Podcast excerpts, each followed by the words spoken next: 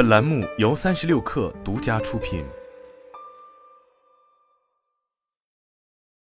本文来自界面新闻。新茶饮的市场格局正进一步集中，有潜力的小品牌正在被头部品牌不断吞掉。最新的一个案例是，舒一烧仙草宣布收购新茶饮品牌霓裳茶舞。天眼查 APP 信息显示，二零二三年一月十八日，舒一烧仙草关联公司宁波言之有理投资有限公司出资一百二十万，获得霓裳茶舞母公司上海茶悦午餐饮管理有限公司百分之六十的股份，成为第一大股东。舒逸烧仙草由创始人王斌在二零零七年于成都创立，原名为八十五摄氏度 T，于二零一六年底改名为舒逸烧仙草，并确定了以烧仙草为主打的品牌路线，价格区间瞄准十至二十元的中档奶茶价格带。门店多分布于新一线城市和下沉市场，而霓裳茶舞则于二零一七年创始于湖南长沙，其主打新中式奶茶，类似于茶颜悦色，客单价在十六元左右。根据窄门餐饮的数据，目前霓裳茶舞门店数达两百六十四家，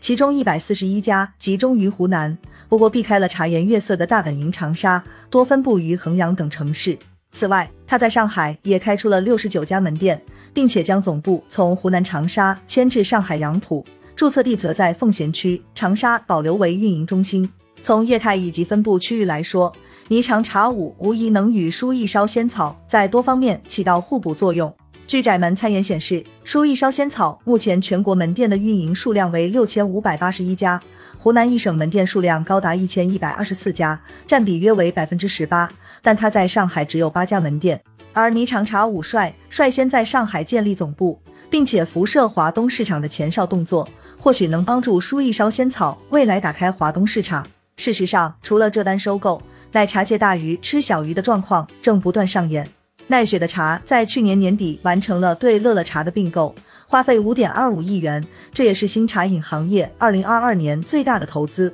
和舒逸烧仙草的投资逻辑类似，奈雪的茶称乐乐茶作为限制茶饮行业头部企业之一，尤其在华东区域有较好的品牌实力和消费者认知。此次投资事项也将有助于进一步优化行业竞争环境，降低奈雪的茶未来门店拓展、运营等方面的成本。此外，奈雪的茶还投资过奶茶品牌茶一级，而喜茶此前也曾投资了茶饮品牌和气陶陶、野翠山以及柠檬茶品牌王宁等。茶颜悦色则投资过湖南茶饮品牌果丫丫，蜜雪冰城也投过广东茶饮品牌汇茶。这些收购是一个资本双重导向的结果，它推助了头部茶饮品牌由卖奶茶到做 VC 的转变。资本涌入新茶饮赛道的起点在二零一六年，当时喜茶获得了第一笔融资。此后的几年内，包括奈雪的茶、乐乐茶、茶颜悦色等主要走直营路线的茶饮品牌屡获融资，但随着这批品牌的估值高企、热度退去，投资人将目光投向了第二梯队的奶茶品牌们。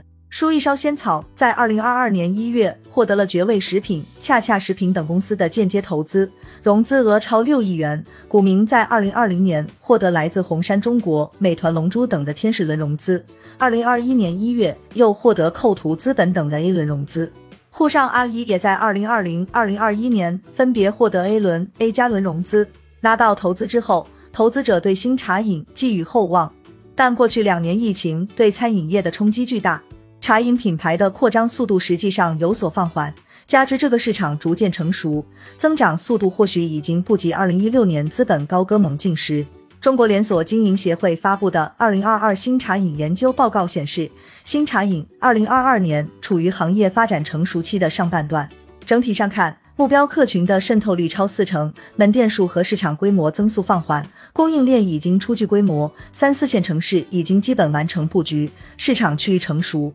但面对投资人对于增长回报的渴望，品牌们除了开店之外，把钱进行相关的投资也是一种选择。不仅是茶饮赛道。在此之前，舒逸烧仙草还曾于二零二二年四月通过关联公司对长沙连锁咖啡品牌 Dark 进行战略投资，控股比例达百分之五十五。二零二二年六月，这个品牌还布局了供应链，对植脂末和植物奶粉生产商方德食品进行战略投资。近年来，这类新茶饮品牌转身成为投资方的案例已不胜枚举。他们在咖啡、茶饮、烘焙等多个细分领域中伸出触角，也在供应链方面进一步布局，试图用尽可能多的赛道构建起品牌护城河，并且获得一定的收入回报。这些举动也意味着新茶饮市场的机会窗口或许正在收紧，行业集中度在不断提高。事实上，除了吞并小品牌之外，头部茶饮也加大了自己的扩张速度，进一步占领市场。喜茶已经通过加盟的方式快速开店，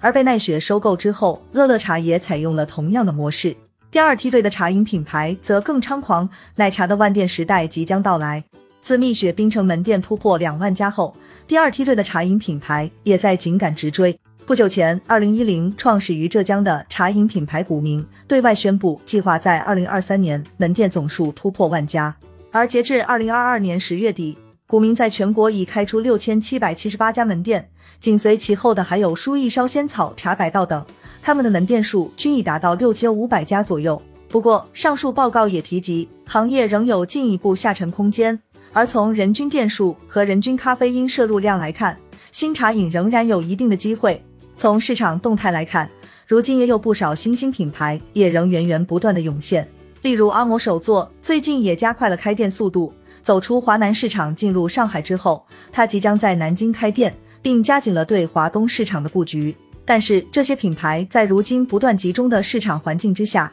想要实现头部品牌过去那样的野蛮生长，或许不再容易。